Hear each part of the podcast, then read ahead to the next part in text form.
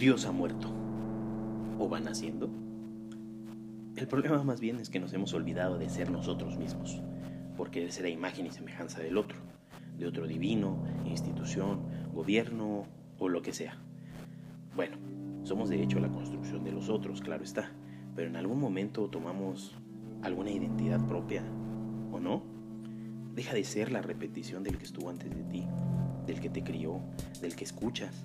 Forma criterios, ideas, imagina, reflexiona. La única manera de no repetir el pasado es conociéndolo. Conócete entonces un poco, explórate, desarrolla tu interior y deja de preocuparte tanto por lo que hay afuera y lo que piensan los demás. Primero piensa tú.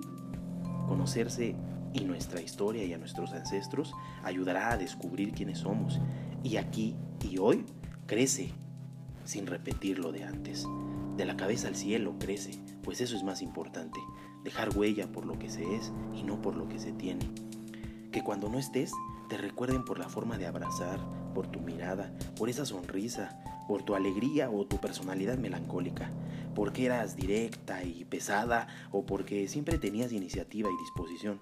Ahí te recordarán a ti y solo a ti.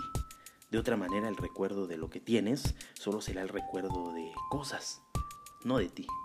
Empecemos a crecer y desarrollar el alma, la conciencia y la mente y abandonemos la idea de acumular, de tener, potenciar lo que somos y no adquirir para ser un tábano posmoderno.